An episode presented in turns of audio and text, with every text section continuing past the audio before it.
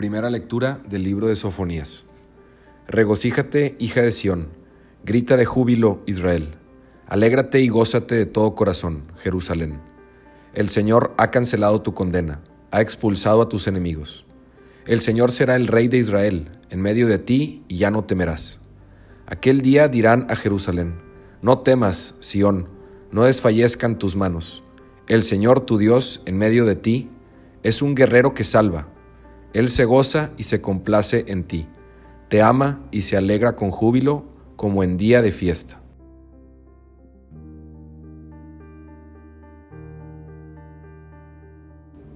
Salmo responsorial del libro del profeta Isaías.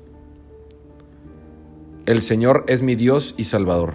Confiaré y no temeré, porque mi fuerza y mi poder es el Señor. Él fue mi salvación. Sacaréis agua con gozo de las fuentes de la salvación.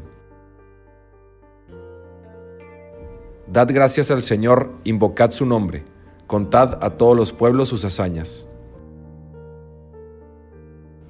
Tañed para el Señor que hizo proezas, anunciadlas a toda la tierra, gritad jubilosos, habitantes de Sión, qué grande es en medio de ti el Santo de Israel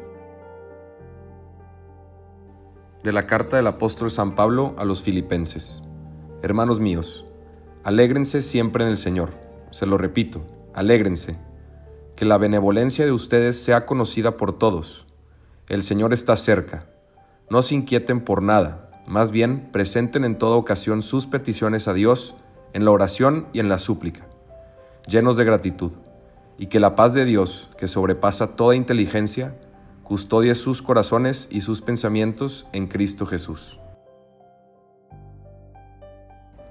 Del Santo Evangelio según San Lucas.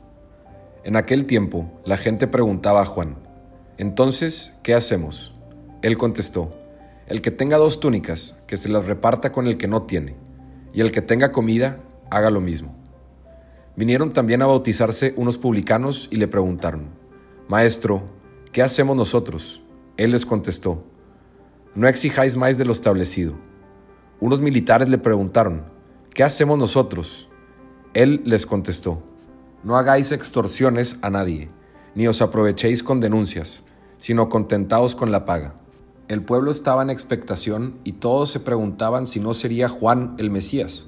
Él tomó la palabra y dijo a todos, Yo os bautizo con agua pero viene el que puede más que yo, y no merezco desatarle la correa de sus sandalias. Él os bautizará con Espíritu Santo y fuego. Tiene en la mano la horca para aventar su parva y reunir su trigo en el granero, y quemar la paja en una hoguera que no se apaga.